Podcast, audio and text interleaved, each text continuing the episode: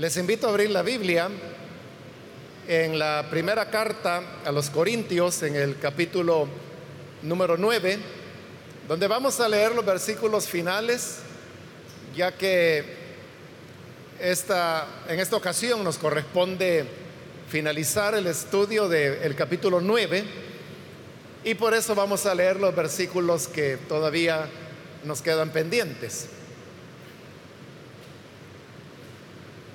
Bien, dice la palabra de Dios en Primera de Corintios, capítulo 9, versículo 24 en adelante. ¿No saben que en una carrera todos los corredores compiten, pero solo uno obtiene el premio? Corran pues de tal modo que lo obtengan. Todos los deportistas se entrenan con mucha disciplina. Ellos lo hacen para obtener un premio que se echa a perder. Nosotros, en cambio, por uno que dura para siempre. Así que yo no corro como quien no tiene meta no lucho como quien da golpes al aire. Más bien golpeo mi cuerpo y lo domino. No sea que después de haber predicado a otros, yo mismo quede descalificado. Amén. Solo eso leemos, hermanos. Pueden tomar sus asientos, por favor. Como dije antes de la lectura, estos son ya los versículos finales del capítulo 9 y con ellos no solamente se está poniendo fin al capítulo 9, sino también a la enseñanza de Pablo que comenzó desde el capítulo 8 y que tiene que ver básicamente con dos temas. El primero era sobre lo sacrificado a los ídolos y el segundo era sobre cómo las personas que anuncian el Evangelio habrían de recibir su sustento. Pablo habla de estos dos temas para poder ilustrar, o más bien para llegar a concluir una verdad. Y esa verdad es que lo más importante dentro de la vida cristiana es que sepamos amarnos los unos a los otros a un punto que estemos decididos o dispuestos a renunciar a algunas cosas que son nuestro derecho, que no son malas, pero a las cuales uno decide renunciar precisamente por amor a las otras personas.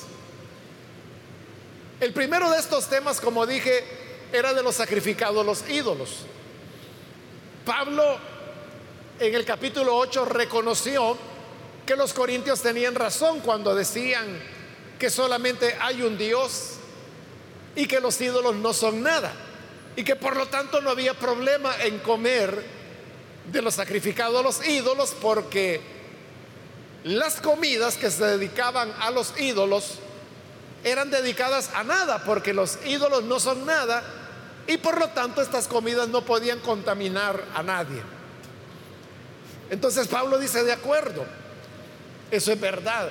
El problema, explicó él, es que no todos los creyentes tienen este conocimiento.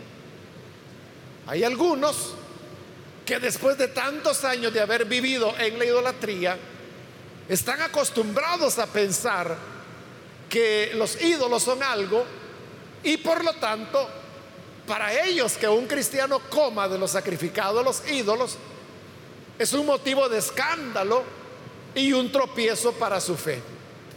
Y ahí es cuando Pablo hace su primer compromiso personal, porque no es que él esté pidiendo a todos que lo hagan, pero obviamente lo que Pablo dijera o lo que Pablo hacía era algo que tenía mucho peso. Eso iba a influir en la conducta de los hermanos. Y por eso es que Pablo expresaba cuál era su decisión personal. Él decía, si mi comida o mi bebida es motivo para que un hermano en Cristo tropiece, entonces mejor no comeré carne jamás. Refiriéndose a la carne que era ofrecida en sacrificio a los ídolos. Entonces ahí tiene usted un ejemplo.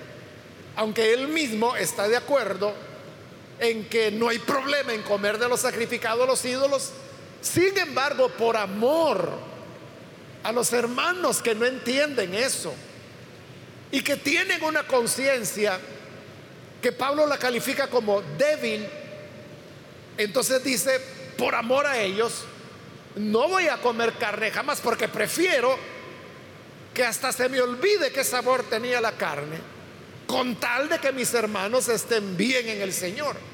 Y no que por causa de la comida yo vaya a ser motivo de tropiezo para algún hermano.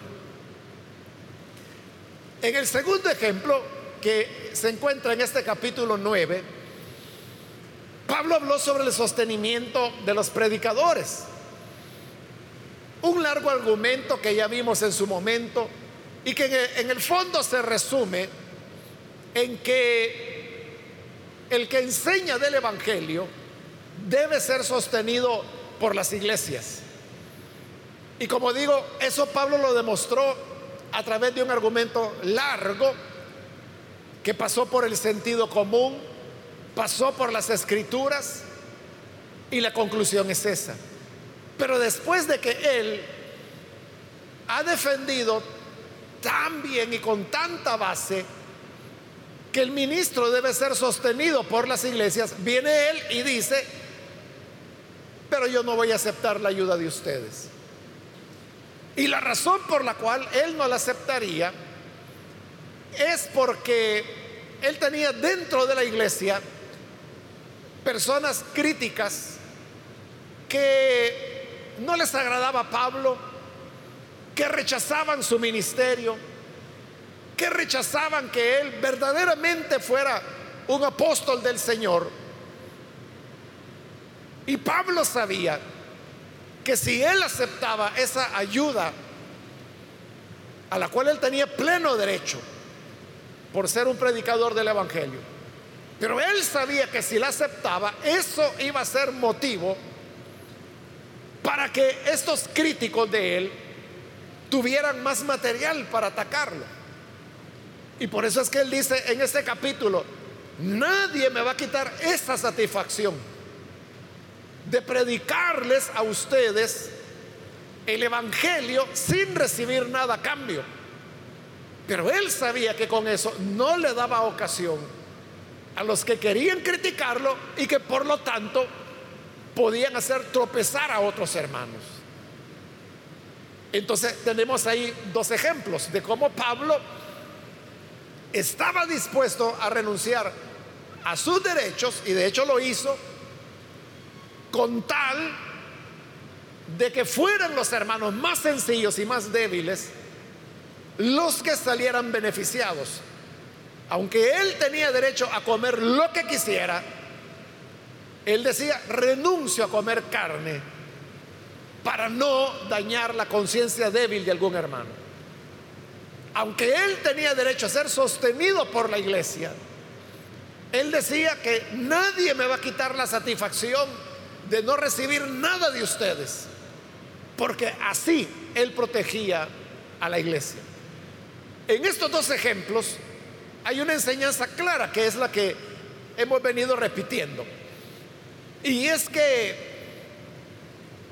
el amor que Pablo sentía por los hermanos, por las iglesias, lo llevaba a renunciar a lo que él le agradaba o a lo que él ha llamado sus derechos. Él renunciaba voluntariamente, es decir, no buscaba su propia satisfacción, sino que prefería sacrificar, como le he dicho, cosas que no eran malas, cosas a las cuales él tenía derecho, cosas que incluso hablando del sostenimiento de los ministros, él dijo, que el Señor ordena que los que anuncian el Evangelio vivan del Evangelio. era una orden del Señor. Pero aunque fuera orden, Él no se sujetaba a ella porque prefería renunciar a sus derechos y a sus privilegios pensando en el bienestar de las demás personas. En todo esto, como le digo, Pablo no ha dicho, ustedes tienen que hacerlo también.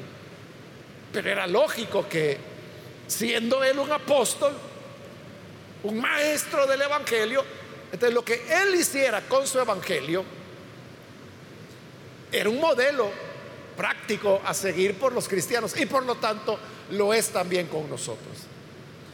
Entonces, esta exposición de estos dos temas termina ahora con los versículos que hemos leído. En estos versículos, si usted puso atención, Habrá notado que Pablo pone como ejemplo a los atletas, a los deportes. Y habla de dos deportes específicamente. Uno es el de la carrera, el atleta que corre. Y el otro ejemplo es el del boxeador, que en esa época no era tanto un boxeo, sino que era más una, una especie de lucha.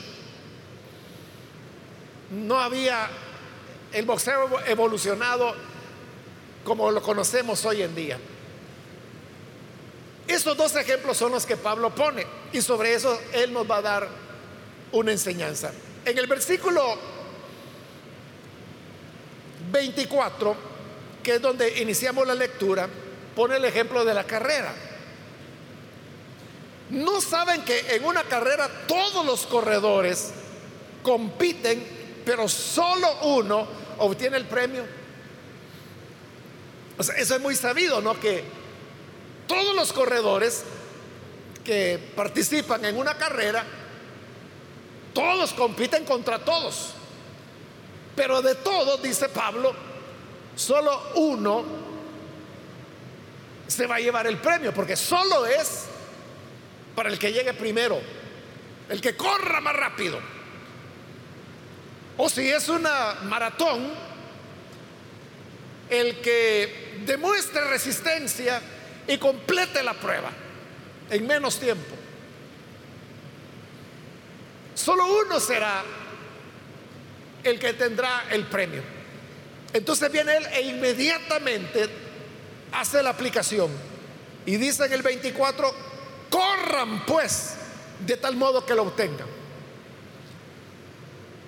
Si todos los corredores lo que buscan es ganar el premio, porque solo uno lo va a llevar, entonces ustedes también, corran de manera que sean ustedes quienes se lleven el primer lugar.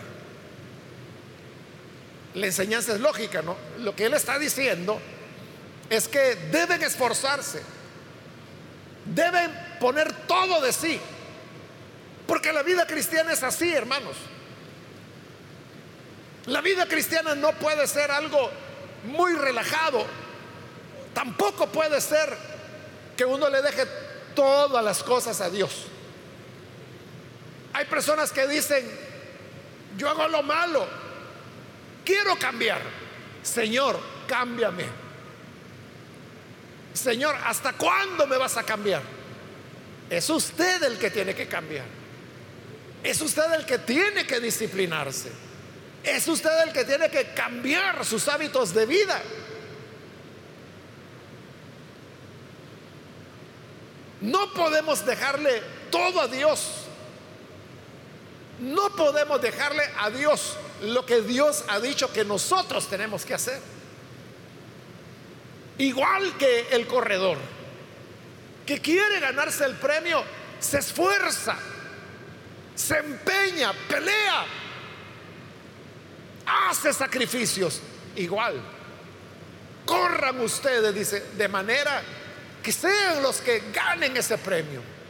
Entonces la vida cristiana es de esfuerzo, es de lucha, es para gente que está decidida a pelear la buena carrera, para gente que no está cómoda, sino que se esfuerza, quiere poner el mejor empeño para la gloria de Dios. A eso es a lo que Pablo nos invita. En el 25, todos los deportistas se entrenan con mucha disciplina. esa es una verdad. Si usted en algún momento de su vida, o si todavía practica algún deporte, usted sabe que hay una disciplina para el deporte que sea. Muchas veces las personas lo que quieren es el juego, ya ir a jugar. No les gusta el entrenamiento. Y obviamente que si no entrenan, si no aplican las disciplinas que se requieren, entonces no van a poder ganar a la hora de, de la partida. Por eso dice, todos los deportistas se entrenan con mucha disciplina y mientras más lejos quiera llegar una persona, mucha más disciplina deberá tener.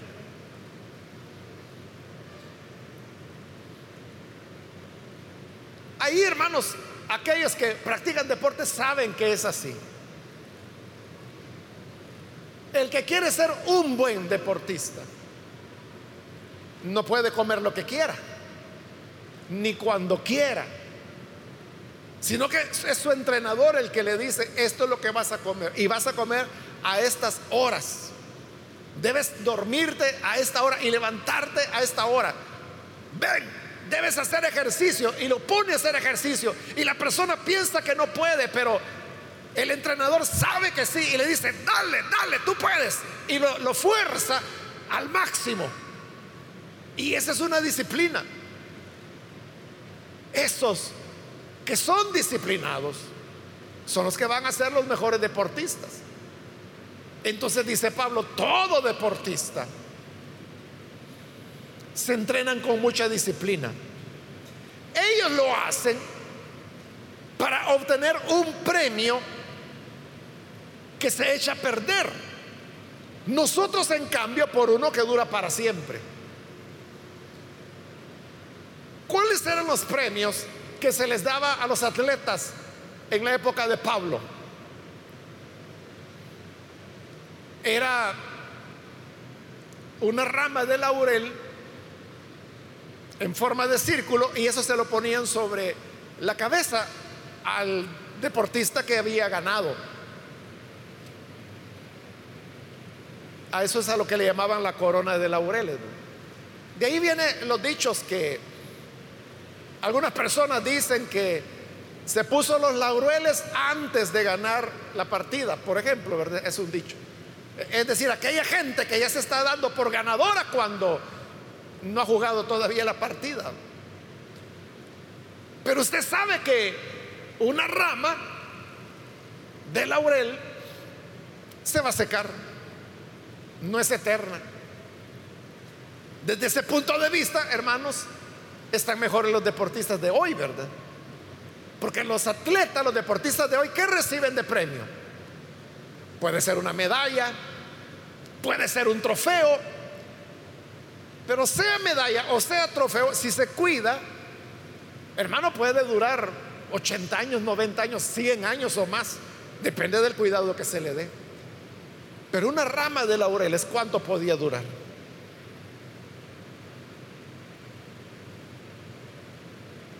Si se cuidaban muchísimo, tal vez unos 10, 15 años, digo yo, ¿verdad? Pero había un momento en que por ser una cosa orgánica se iba a deshacer. A eso se refiere Pablo que dice, miren ellos cómo se disciplinan. Se entrenan con disciplina. ¿Para qué? Para ganar una corona corruptible que se le va a acabar. Se va a marchitar. Pero nosotros, dice, nos disciplinamos por una corona eterna,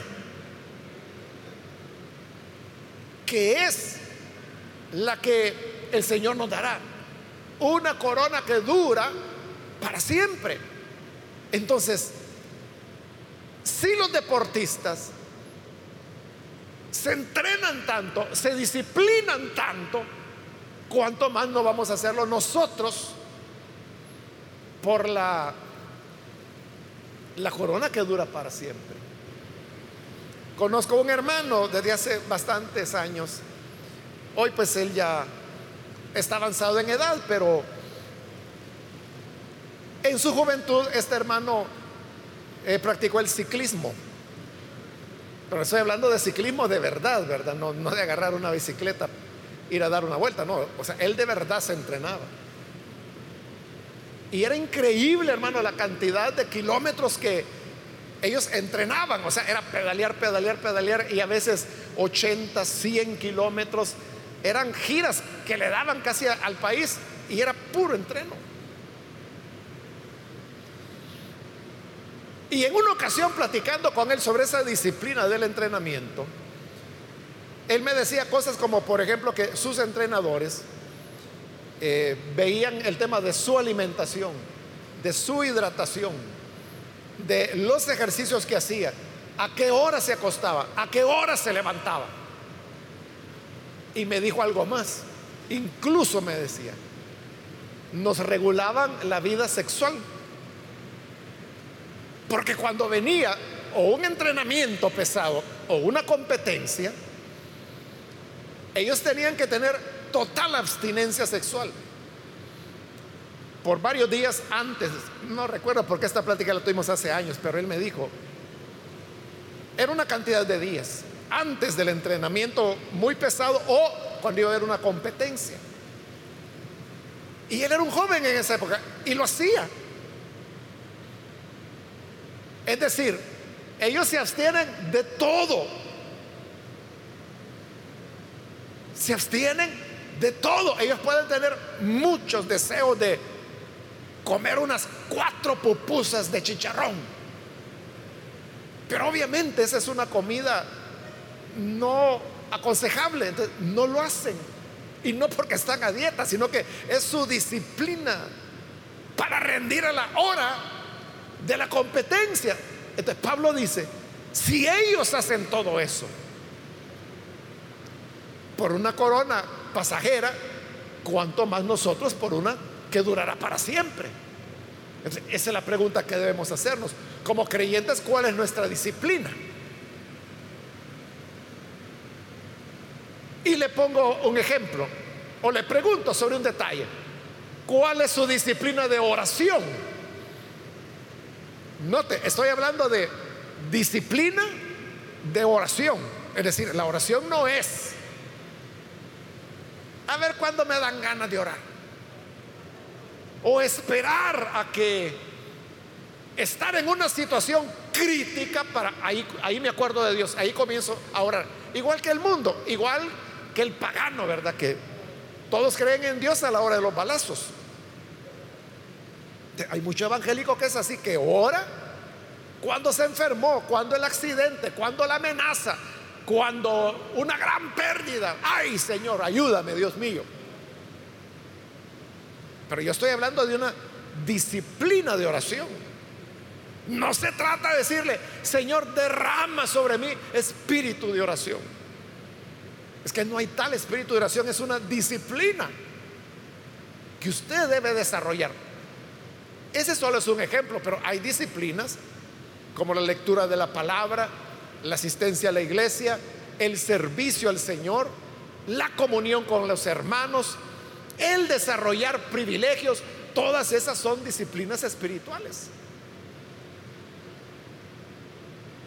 Y si el deportista se entrena con disciplina, cuanto más no lo haremos nosotros que lo hacemos por los valores eternos y no por la causa de un equipo, ni la causa de un país.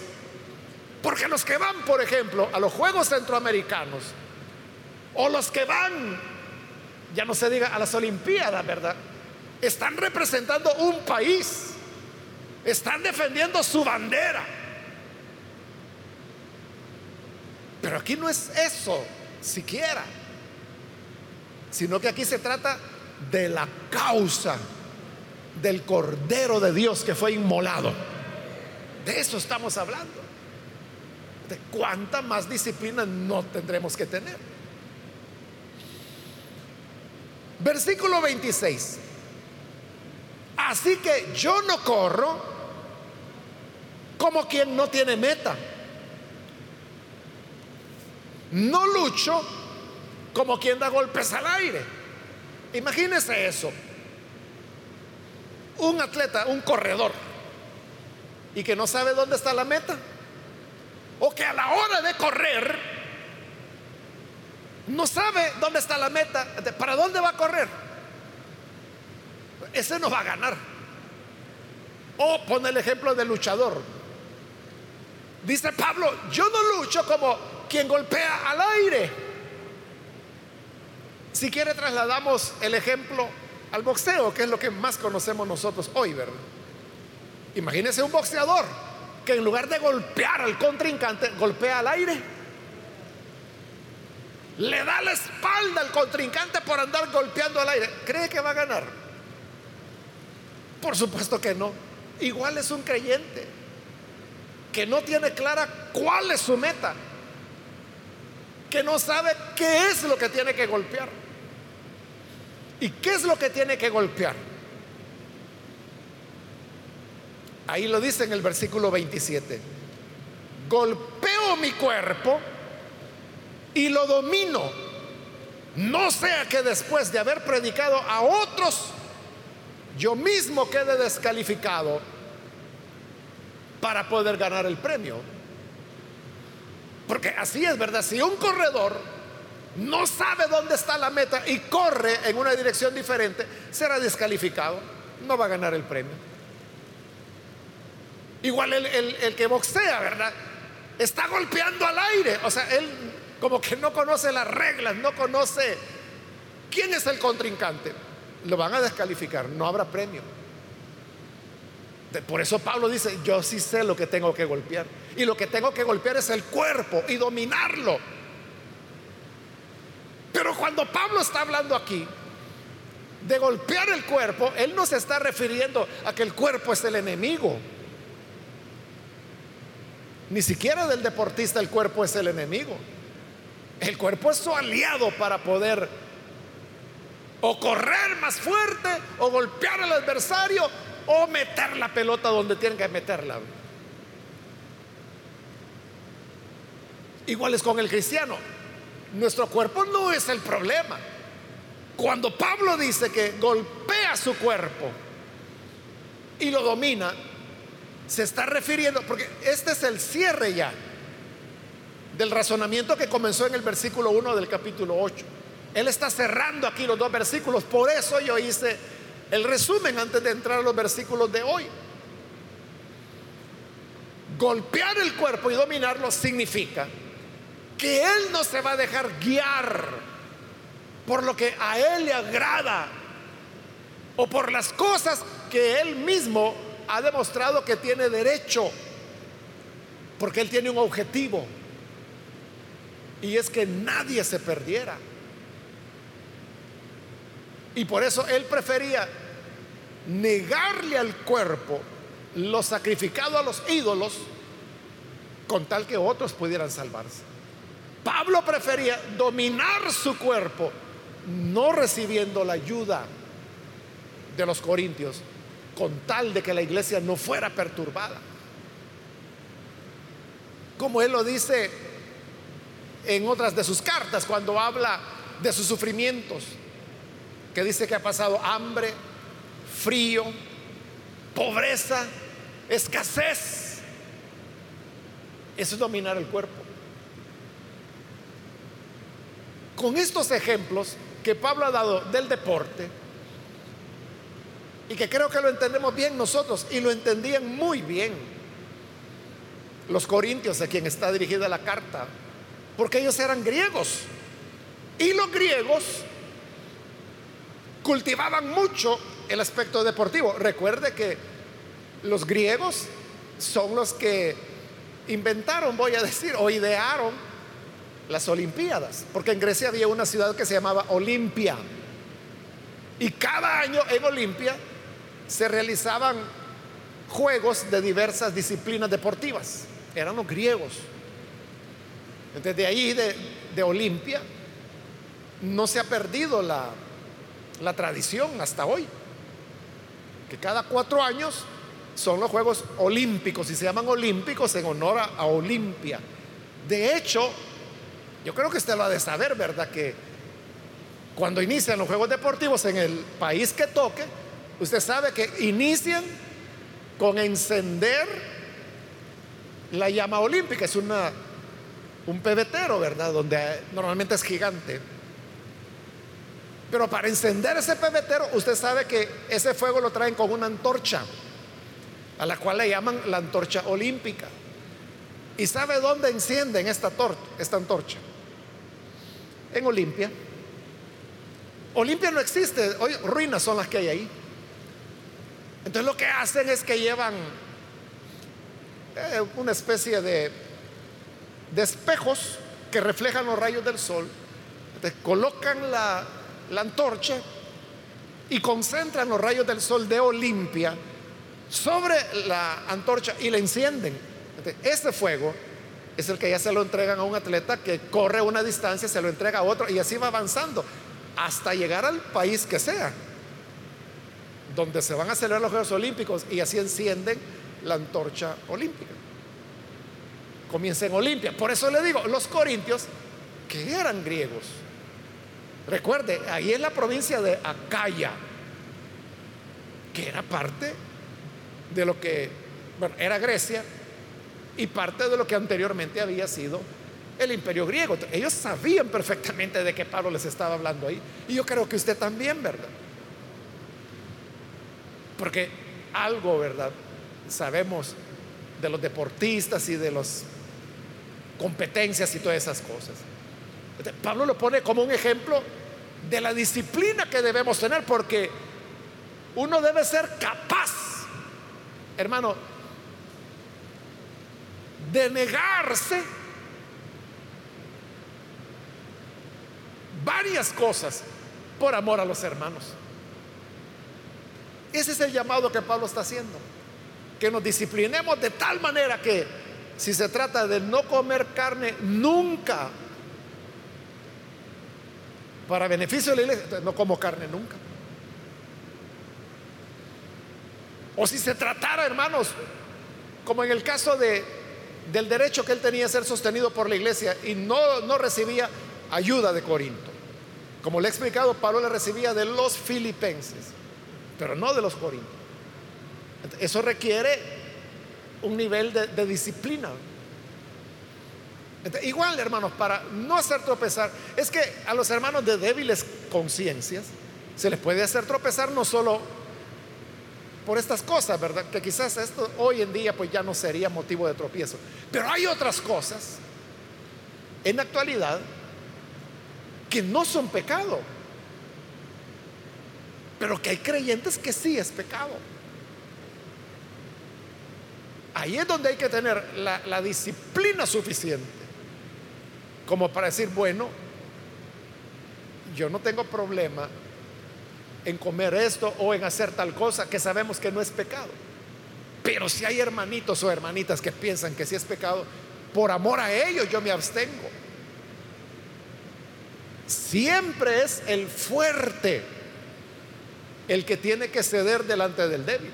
Porque el débil es débil. Usted no le puede decir al débil, mire, aguántese, porque usted es el que cree que esto es pecado, pero para mí no, así que aguántese. No se lo puede pedir porque es débil. Usted es el fuerte. como fuerte, a usted es el que le corresponde disciplinadamente renunciar a aquello que escandalizará a una persona, escandalizará a un hermano o lo hará tropezar, peor, ¿verdad?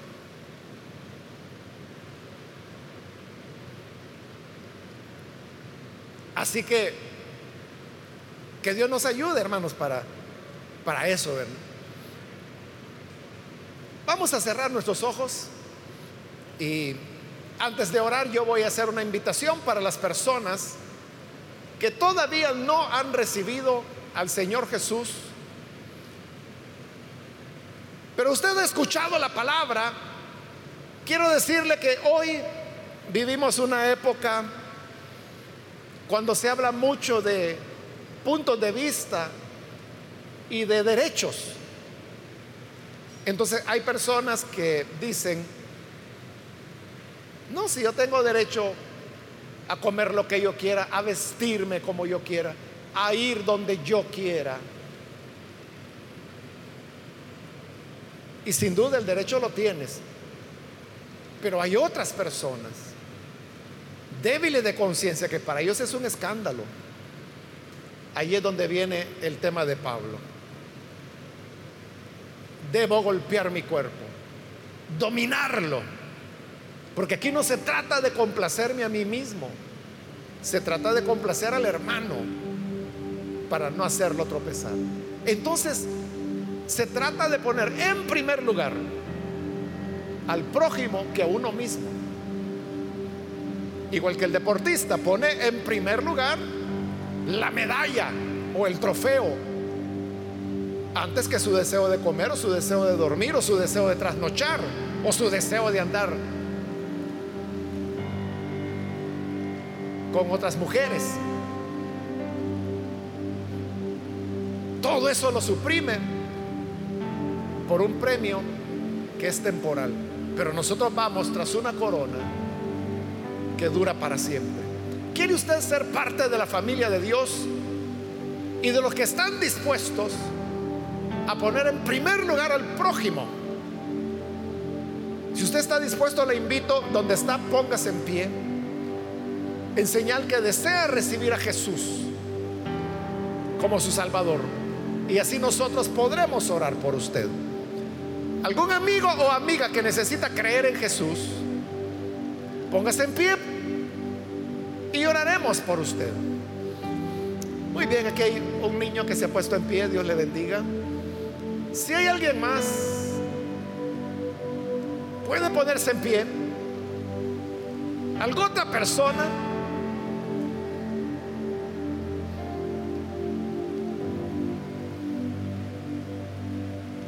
Es cuando Jesús le está llamando y le está dando la, la oportunidad. Ya probó a vivir egoístamente, vivir para usted. Mire a dónde ha llegado. Tiene paz, tiene tranquilidad. Hoy Jesús le ofrece paz. ¿Desea recibirlo? Póngase en pie. Ahora, porque vamos a orar. También quiero invitar si hay hermanos o hermanas que se, alejaron del Señor por la razón que haya sido, pero hoy quiere reconciliarse con el Señor, rededicar su vida a Jesús. Póngase en pie también para que podamos incluirle en esta oración. ¿Hay alguien que se reconcilie con el Señor? Póngase en pie. Venga el Hijo de Dios. Venga a aquel que no rechaza a quien viene humildemente ante Él. Termino la invitación, este es ya el último llamado si hay alguien más que necesita a Jesús por primera vez en su vida o que se reconcilia. Póngase en pie y vamos a orar ahora mismo.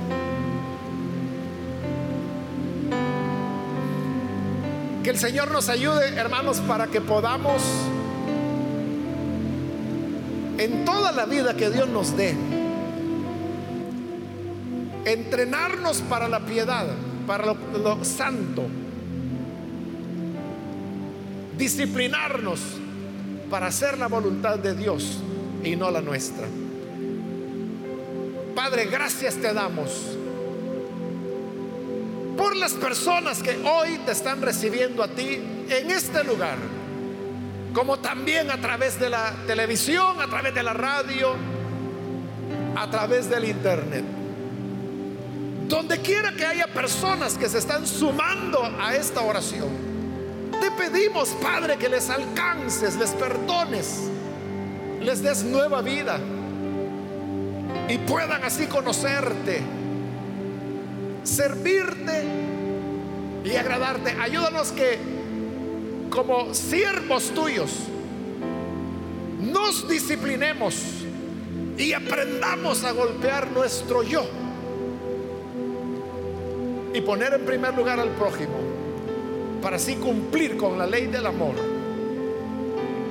y ser agradables ante ti.